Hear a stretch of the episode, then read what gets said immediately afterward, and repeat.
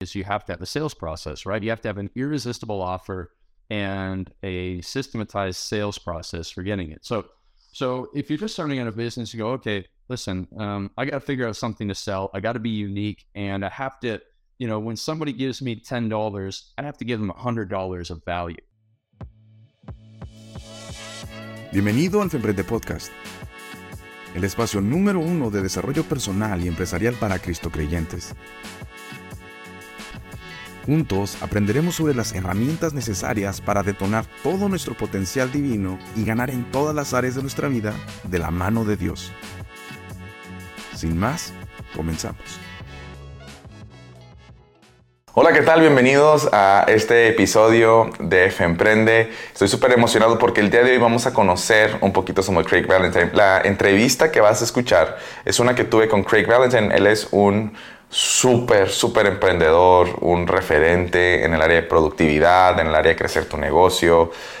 yo lo conocí a través de un podcast y la historia que tengo con él está bien interesante porque justo cuando estaba emprendiendo esta, esta agencia de marketing y estaba limpiando mi vida y estaba aprendiendo de Dios y los negocios, pues yo tuve que ahorrar muchos cursos piratas que tenía, ¿no?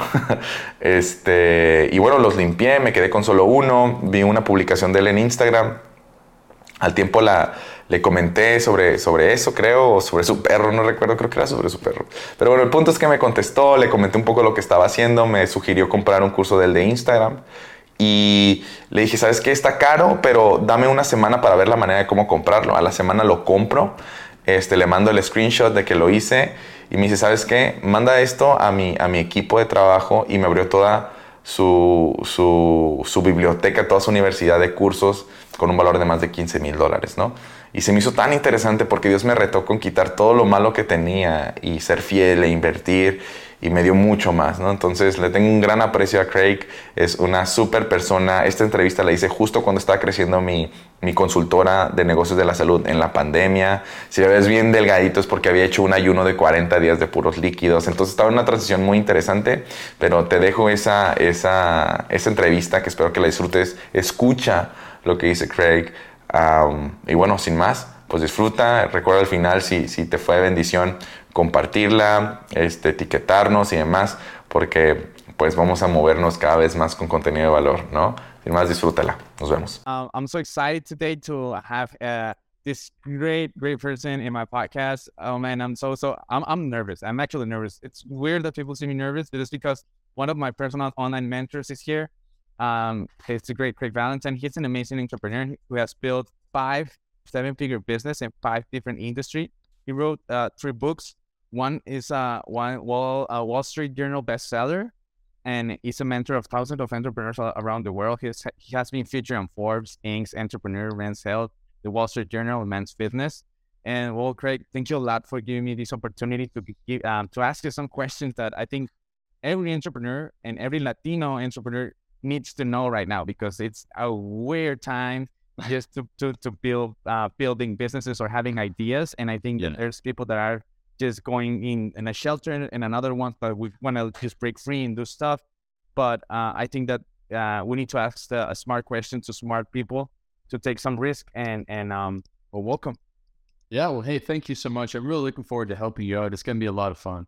Yeah, thank you so much. So I'm just gonna start with one question. Like for you right now, like seeing all this pandemic crisis and everything going on, what's the best way to use social media or internet to overcome this pandemic crisis? Like, do, do you see it as a, as a, as a, as a breakthrough or opportunity? Yeah, absolutely. And so I think everyone, if you, you remember these seven words, it will really help you. Enter the conversation in the prospect's mind.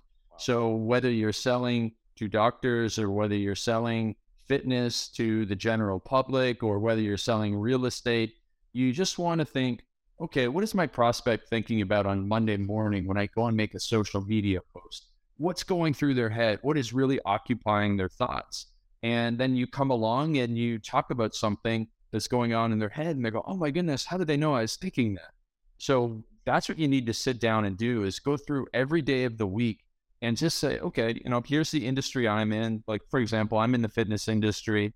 And on Monday morning, everybody's thinking about, oh my goodness, what did I do on the weekend? I ate too much. I drank too much. I didn't exercise. I got to get back on track, but I feel so bad. So you come and you make a video and you say, Hey, listen, I know what you're thinking right now, but listen, the past is the past. Forget about it. Forgive yourself and let's move on. So I've got a brand new program or I've got this uh, shake you need to make for lunch today. So you're feeling so much better. Here's the thing that'll help you.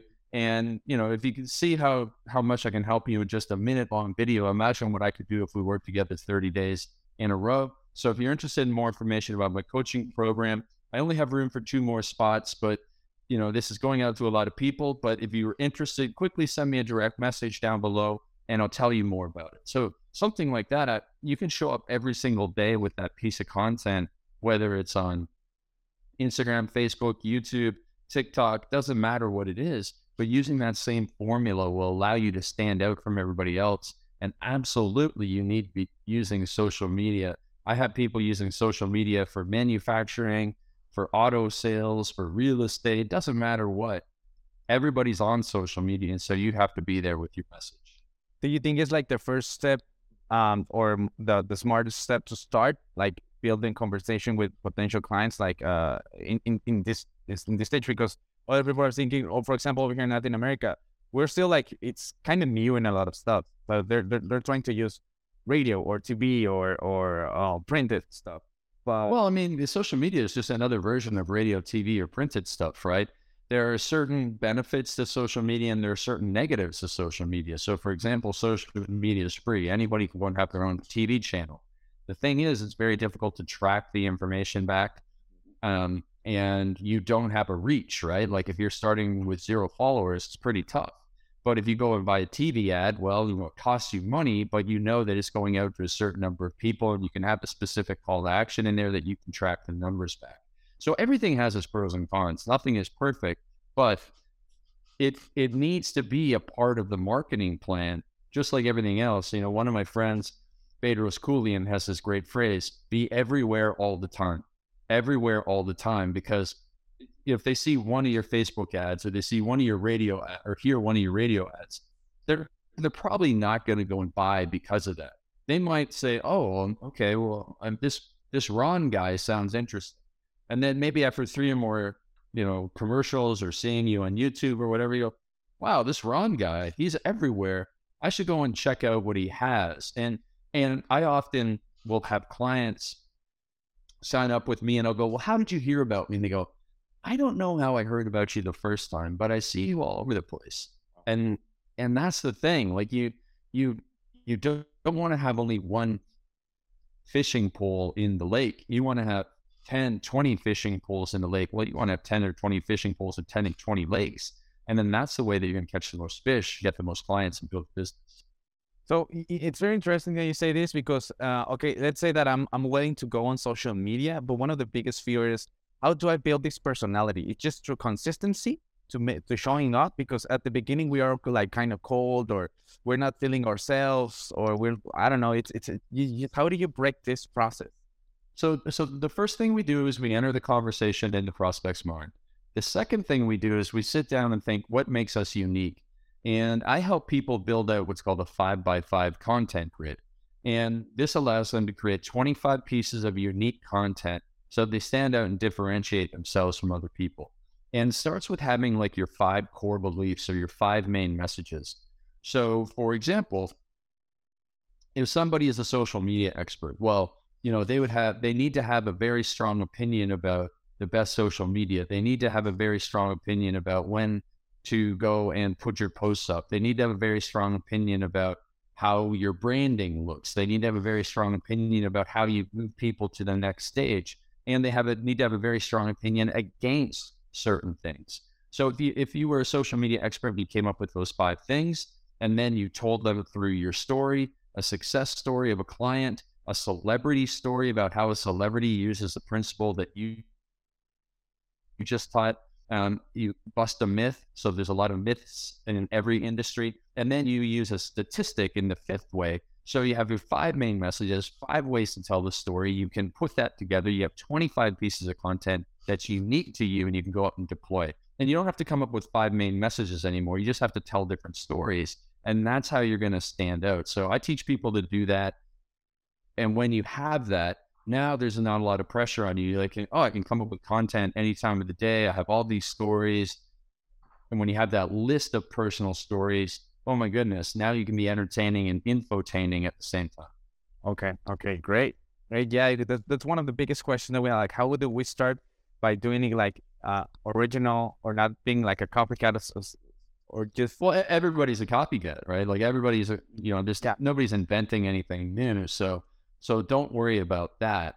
Just focus on being consistent making the videos and really showing up and and making content that's valuable to the end user. That's where a lot of people mess up is they don't make valuable content to the end user. And so the end user they'll be like ah, well you know what? The them posting about their family, it doesn't do anything for me, so I'm not going to follow them anymore. Or them posting about something that they did, well, there was no message in there that that really meant anything to me. So you need to have that stuff in place where it's like, okay, great, I'm going to make a great post that they're going to go, wow, this person is is sharing great content and they look like an expert and they must be a celebrity because they're always showing up this great with this great content. Then awesome. That's what you need to do. So, by you telling me great content, it doesn't mean like you have to have the great camera or the great. Um, uh, oh no, because that's when people messed up. They're like they're stopped by I have to have this camera. I'm seeking more equipment and this lightning and learning how to use this program. And that's a misconception. I think that the majority of people that want to start like uh, have, and it's, it's stopping to taking action or being consistent. Yeah, absolutely, absolutely. So you know, I didn't have an iPhone even until 2017. So I wasn't on Instagram. And then I finally got it and I finally started playing around with it. And it's like, oh my goodness, you know, this is so much better than YouTube because YouTube generally does need some higher quality camera stuff. So you just hold the camera in front of your phone and you can make it really fast. And as long as the lighting is good and the audio is good, you're going to come up and your, your content is good, you're going to stand out. So that's all you need in this day and age. Okay. So once we start like doing everything, like okay, we're going online and we're trying to put uh, create great content for our audience. So if we want to build a, a business through social media, what's like the first uh, system that every entrepreneur has to focus at the beginning to build to ensure like growth and revenue? What what has to be that kind of system? Well, the first thing that you need to do is you have to have a sales process, right? You have to have an irresistible offer and a systematized sales process for getting it. So, so if you're just starting out a business, you go, okay, listen, um, I got to figure out something to sell. I got to be unique, and I have to, you know, when somebody gives me ten dollars, I have to give them hundred dollars of value. That's the first thing you do, and then you go and you figure out how to best sell it, your optimal selling system, and then you bring people in and you train them to do that. Then you become a better leader and you start to automate, delegate, and eliminate everything so that you know you're not doing all your social media. You're getting you have an assistant who takes your video who goes to uses all the apps puts headlines and stuff on it and pumps it out there so that it's getting maximum response. And then you coach somebody on your sales team you coach people on your customer service team to play up a level and that's how you build a real business and it's and that's how you scale the business with lots of great team members. Okay okay.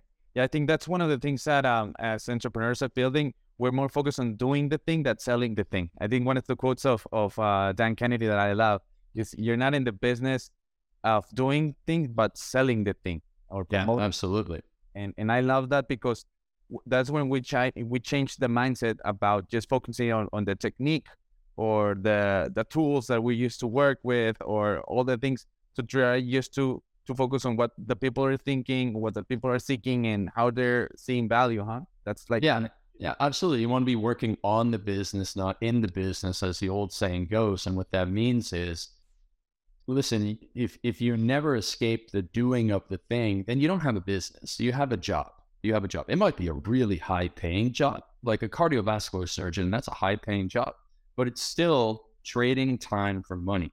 And until you have a business, you are trading time for money. When you are able to take a day off because you're sick or because you want to go to the ocean or whatever it is, and the business still works and you make money, that's when you have a real business. But only until then, you're still just working a high paying job. So you do have to move away from it. And as an entrepreneur, you know, a solopreneur, you started your business and you were really good at this stuff and you're hardworking and you don't trust anybody else to do it as good as you. You have to get over those things in order to go to the next level. And the way you get over it is you hire good people and you give them great training. Because at the end of the day, you're not great at everything. You might be great at delivering the service, but you're probably not the world's best at marketing. You're not the world's best at creating video. You're not the world's best at editing. You're not the world's best customer service. So quit trying to be all of those things. Instead, bring people on that are good. Steve Jobs, when he was around, had a really great quote, and it goes like this We don't hire great people to tell them what to do. We hire great people so that they tell us what to do. Uh-huh. And that's what you're aiming for. You're aiming to find great people in all of those areas so that your customer service will come and say, Hey, listen, if we did it this way, it would be better for the customer. You go, Oh my gosh, I never would have thought of that. You hire a Facebook ads person who comes and says, Hey, we're going to do this ad and it works. And you go, Oh my gosh, I never would have figured that out. That's what the entrepreneur needs to be doing. It's, it's like building a football team, right? Like the manager of the football team doesn't play every position. They don't even play at all. Instead, they have to go and find the best striker and the best goalkeeper and the best fullbacks and the best playmakers. Okay. That's your job as an entrepreneur. Otherwise, your your job as a job owner is to do the thing. You can either be the job owner or you can be the entrepreneur, but you really can't be both. Yeah. So so and it's incredible because um I think we spend too much being the the the business owner and not the entrepreneur, and we get all um.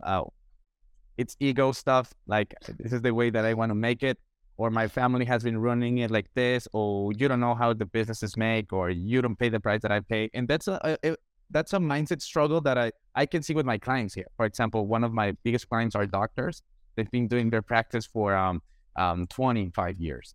And right now, with this pandemics, uh, well, people are not going like that easily to the streets, or they don't want to enter a, a, a dental clinic or a or a plastic surgeon clinic just like that. Like and the majority, at least in Latin America, they're not online. They, they don't have like an online presence. Okay. And and um, right now, the, their business is giving a shift that hey, you have to go online, or you will die.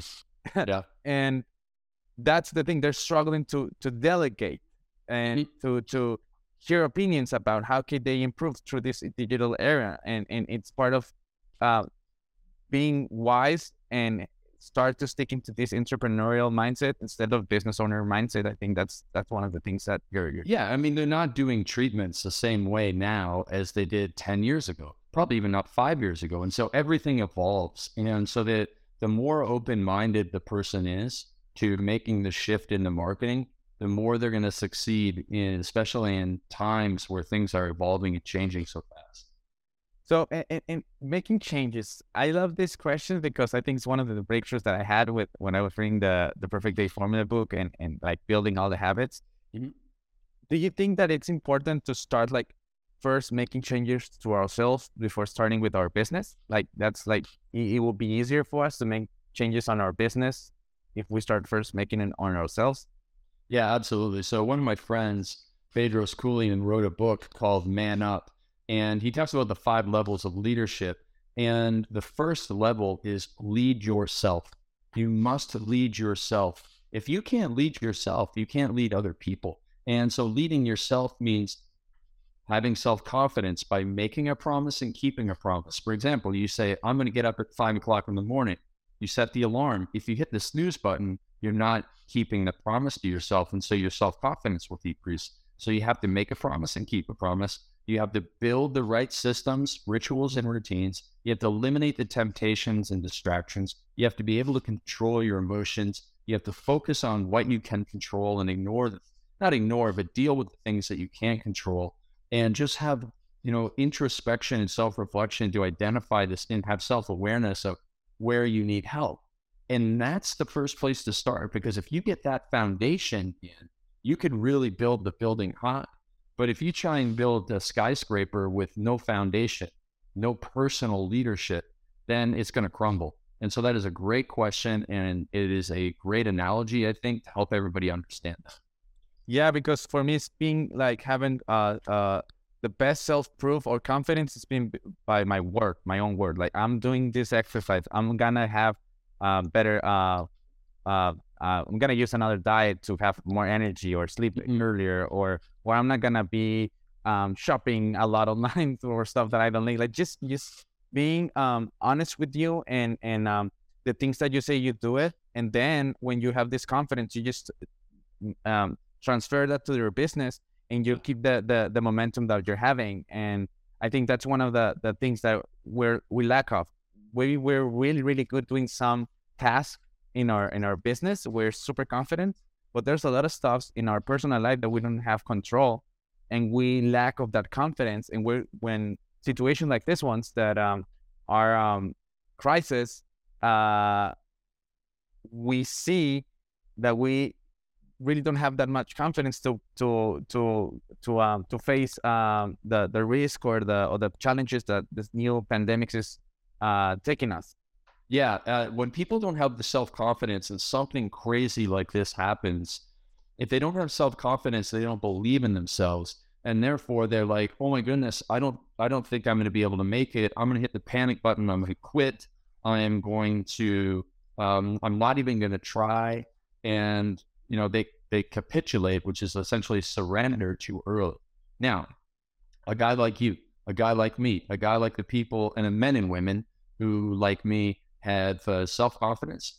When this thing happened, we went, okay, I understand this is going to be difficult. I, I'm not saying that we don't believe it's going to be difficult, but we know that we are stronger than the difficulty because we have the confidence. Like, listen, I've I've been able to overcome this. Like me personally, I've been able to overcome anxiety attacks. I know other people that have been able to overcome trauma of all sorts. You know, from being abused to whatever. They've they've t- overcome that. They've healed from that. And they say this it's going to be tough, but all that other stuff I've beat before was way harder. So I've got this. You know what? If it's going to be a year, too bad for me, but I'm going to survive. If it's going to be two years, too bad for me, I'm going to survive it. If it's going to be nine months, too bad for me, I'm going to survive it. They don't say, oh, I hope, I hope, I pray that in three months it's going to be okay because that's not a way to go to go through life. Like, yes, you can pray, and yes, you can think, you know, be grateful, and yes, you can have uh, Thanksgivings, but at the end of the day, you still have to get your own butt out of bed. You still have to go into the office and talk to your team and say, hey, listen, team, I know that there's fewer people coming in. I just want to let you know I'm doing everything to keep this business going. And you communicate with them. And it's going to be hard, but again, there's no other choice. There is no choice to quit. You have to go in and do the best that you can. And you have to be able to, you know, first of all, you want to have that foundation in place, but you also need to have mentors. You need to have a coach. You need to have a support group. You, you need to be able to have rituals and habits that allow you to de-stress from everything because these, these can be stressful times. I know some people that are actually having really good times right now in certain industries, supplements and fitness, online, that sort of stuff. But for a lot of people, these are really tough times and you need a way to get rid of the stress. So please, please go and find that, but also continue to have your morning routine. You need this now more than ever. Your children, if you are homeschooling, they need routine. Otherwise, they'll be, you know, very frustrated. They'll be scared, and you need to deliver that consistency and routine, but also for yourself. Right, right. Yeah, I think it's it's it's um by talking you while you're talking about opportunities right now. Uh, for example, for me, in in in Latin America, just building like a online course teaching health professionals how to communicate. It's been it's been uh, a a great opportunity because they're already thinking that, and I'm doing what they're thinking. So it's easier for their they're already used to pay for education Right. and maybe the past year it was uh it was uh nice to have but right now it's a must and and and i didn't I, well I, I i had a crisis because i lost everything at the beginning of the year but i shift to seeking what do i have like uh, um i think tony robbins talks about being resourceful like just Yeah. no you don't have resources, be Yeah. resourceful. and I only had my cam, and I only had uh, well my my yeah, the course that I bought for you. I, that was the only thing. Like, okay, I have to I have to win yes or yes. What can I do that provides value to people? And I just started doing like uh, Facebook lives and in uh, Facebook groups, Yeah. like for dentists, and that's how it started. Like, and then Wow. teaching my offer, and I was like, hey, you know what? I'm kind of have and but before I built my course, I just generate the offer.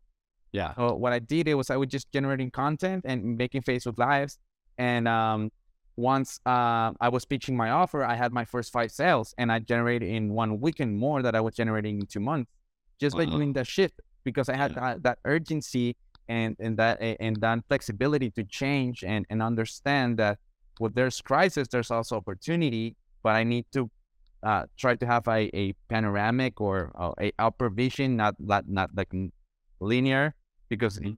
I can see more opportunity to the ground. And I think that every business, and I think Dan Kennedy um, talks a lot about this a lot, that it's a build a business in your business also. Like we build it that maybe you're a, a dentist, but you can create like a a um, um, a wedding package for for for brides or just re-engineering the way that you you sell your business and and that's the way that uh, we can start approaching this crisis. Do you think that it's it's it's a smart way to just try to see your business from another perspective and leverage online and producing content? That's a great way to to start like um, growing in this time.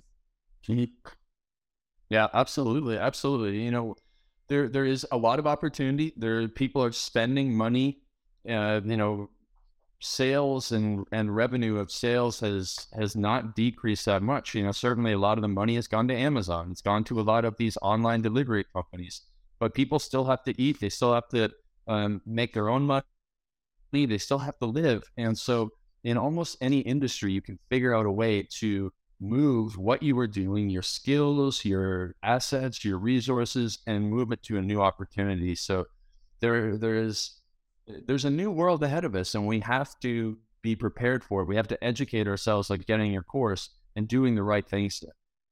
So and and and well, I think one big question that I have to close this podcast and um, is okay. Imagine that you're just starting, but you're in a country like like uh, developing country like Mexico. You're just starting, and you have well YouTube or or this free stuff, and you know what you know now. Um, what would be like your focus to start?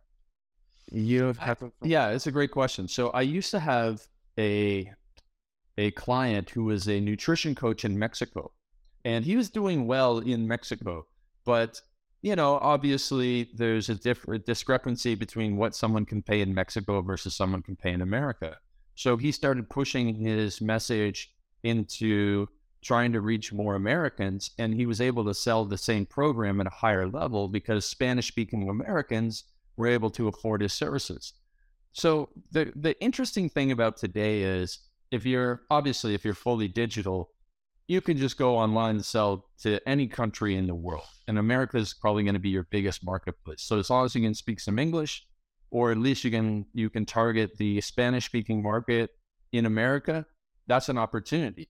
Now, if I was, you know, in your situation, I would do that. And I would figure out how can I either serve the English market of America or how can I serve the Spanish speaking market of America in whatever industry, whether it was teaching people Facebook ads or teaching people nutrition or teaching people exercise or teaching people anything that I possibly can, how to write, how to how to write books, how to be a coach, whatever it could be. But I'm looking for something with very low startup costs, very low regulation, and a very big upside of being able to charge a, a decent amount of money and have a large margin. You know, there's not a lot of overhead in delivering, whether it's my time or whether it is, you know, digital courses. So those things are available to us all. Um, another thing that I might consider is services, right? So if I was like really starting from scratch, to be like, okay, what can I do that I can go and work for an American company and maybe go on Upwork.com, maybe go on FreeUp.net, maybe go on Fiverr.com, and you know offer my services there and figure out a way that I can work my way up to becoming a great provider, a reliable, dependable. So I know as an entrepreneur, we go to these websites to try, try and find people who do social media or do website uh, design, and and people are not dependable or reliable. So when I find somebody, I've now found a web designer in India, and I pay him less than an American, but more than most people in India because he is dependable and reliable. So that's another opportunity as well.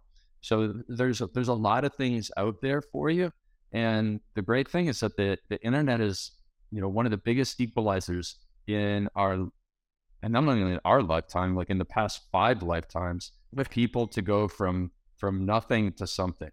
Yeah. Little. And and I know that you've been building like millionaires with your courses and your your Mhm. content. And, and I think that do you see a pattern between people that just starting like what's like the critical pattern that at the beginning that you can see like I think this guy is gonna make it because he's just starting like this. Do you see like a small pattern with those guys that just starting from the bottom?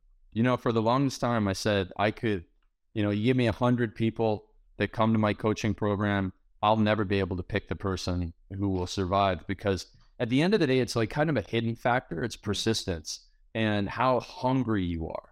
And so I've had people come into my seminars or whatever and go, look, they're smart, they're good looking, they can do social media. I mean, there's no reason they shouldn't succeed. And for some reason they don't. And then another person comes in and go, ah, you know what? They're they're nice, but they're not that smart. And sure enough, they actually become very successful because they have a hunger deep inside of them. And so anybody that's listening, you must go and find the hunger deep inside of you. And that's going to be one of the most important uh, factors. And also then making sure that you're finding a trend that is rising. I have uh, a couple of clients that are that are in the Spanish fitness market, and you know they're really take advantage of um, you know booty programs and stuff like that. It's just through the roof. There's so many. There's always and, and when things are going like this, there's always room for another. There's always room for another person to come in and take a little bit of a rising trend. So looking for that as well. Okay, great. So just one last question that I think is gonna be a great golden nugget if you can answer this is Yeah. how do how do we uh, or how do you start like a, a um a process to sell a high ticket sale because one of the things that I remember a lot is if when we, if we cannot migrate to the U.S. market, we can we can try to figure out to uh, to pitch to the affluent in our country. Yeah. there's always affluent, so that's a great way to start. Also, like okay, so can you give me like a something that we can try to do to to um to um, pitch or try to sell high ticket sales through our services through the affluent? Absolutely. So, you know, first of all, go and get Dan Kennedy's book, Marketing to the Affluent. And one of the most important things that you'll find in there in that book is that affluent people tend to make most of their hires and their purchases based on the referral of another affluent person. Hmm. So it's kind of a catch 22. You will get lots of affluent clients once you get your first affluent client. But without any affluent clients, it's difficult to get your first affluent client. But so this is where you really have to do a deep dive into your network and your opportunities and figure out how can someone position me as an expert in front of an affluent person or group of affluent people. And once you figure that out, and you can do it through social media, you can do it through networking and referrals. But once you're able to do that, that's when your business will really start to grow in the affluent market. Wow. Well, Craig, how can we find you? Thank you so much for your time. How can we find your books, your content, everything that you have? Oh, absolutely. So visit me at Real Craig Ballantyne on Instagram. And then I have uh, a book that I'd love to give everybody. It's, um, I think it is freeperfectdaybook.com forward slash giveaway. Freeperfectdaybook.com forward slash giveaway. And you should be able to get the ebook and the audiobook for free. You don't even have to give me your email address. You should be able to get that. Um, if that doesn't work, I'll get you the right link for the show notes. But that's what that's the best place to start. And then contact me on Instagram. I'll reply to all my direct messages. And I look forward to meeting everybody soon. Well, thank you so much for your time, man. It's been great to have you. I hope it's not the last time that we have you here. I'm sure we'll meet someday soon with your success. Yeah, and I hope you one of the boot camps that you're making here in San Diego, so I can go visit you, man. Thank Absolutely. you so much, man, and and God bless, and Thank you. thank you for your time. All right. Thank you, my friend. Muchísimas gracias por acompañarnos en el episodio del día de hoy. No olvides suscribirte en cualquiera de las plataformas disponibles y también dejar tus comentarios, dudas o preguntas, ya que nos encanta leerte. Y si la información fue de valor, te invito a que nos des una calificación positiva, además que nos compartas con aquellas personas que tú creas que necesitan escuchar la sesión del día de hoy. Sin más, nos vemos en nuestro próximo episodio y que Dios te bendiga.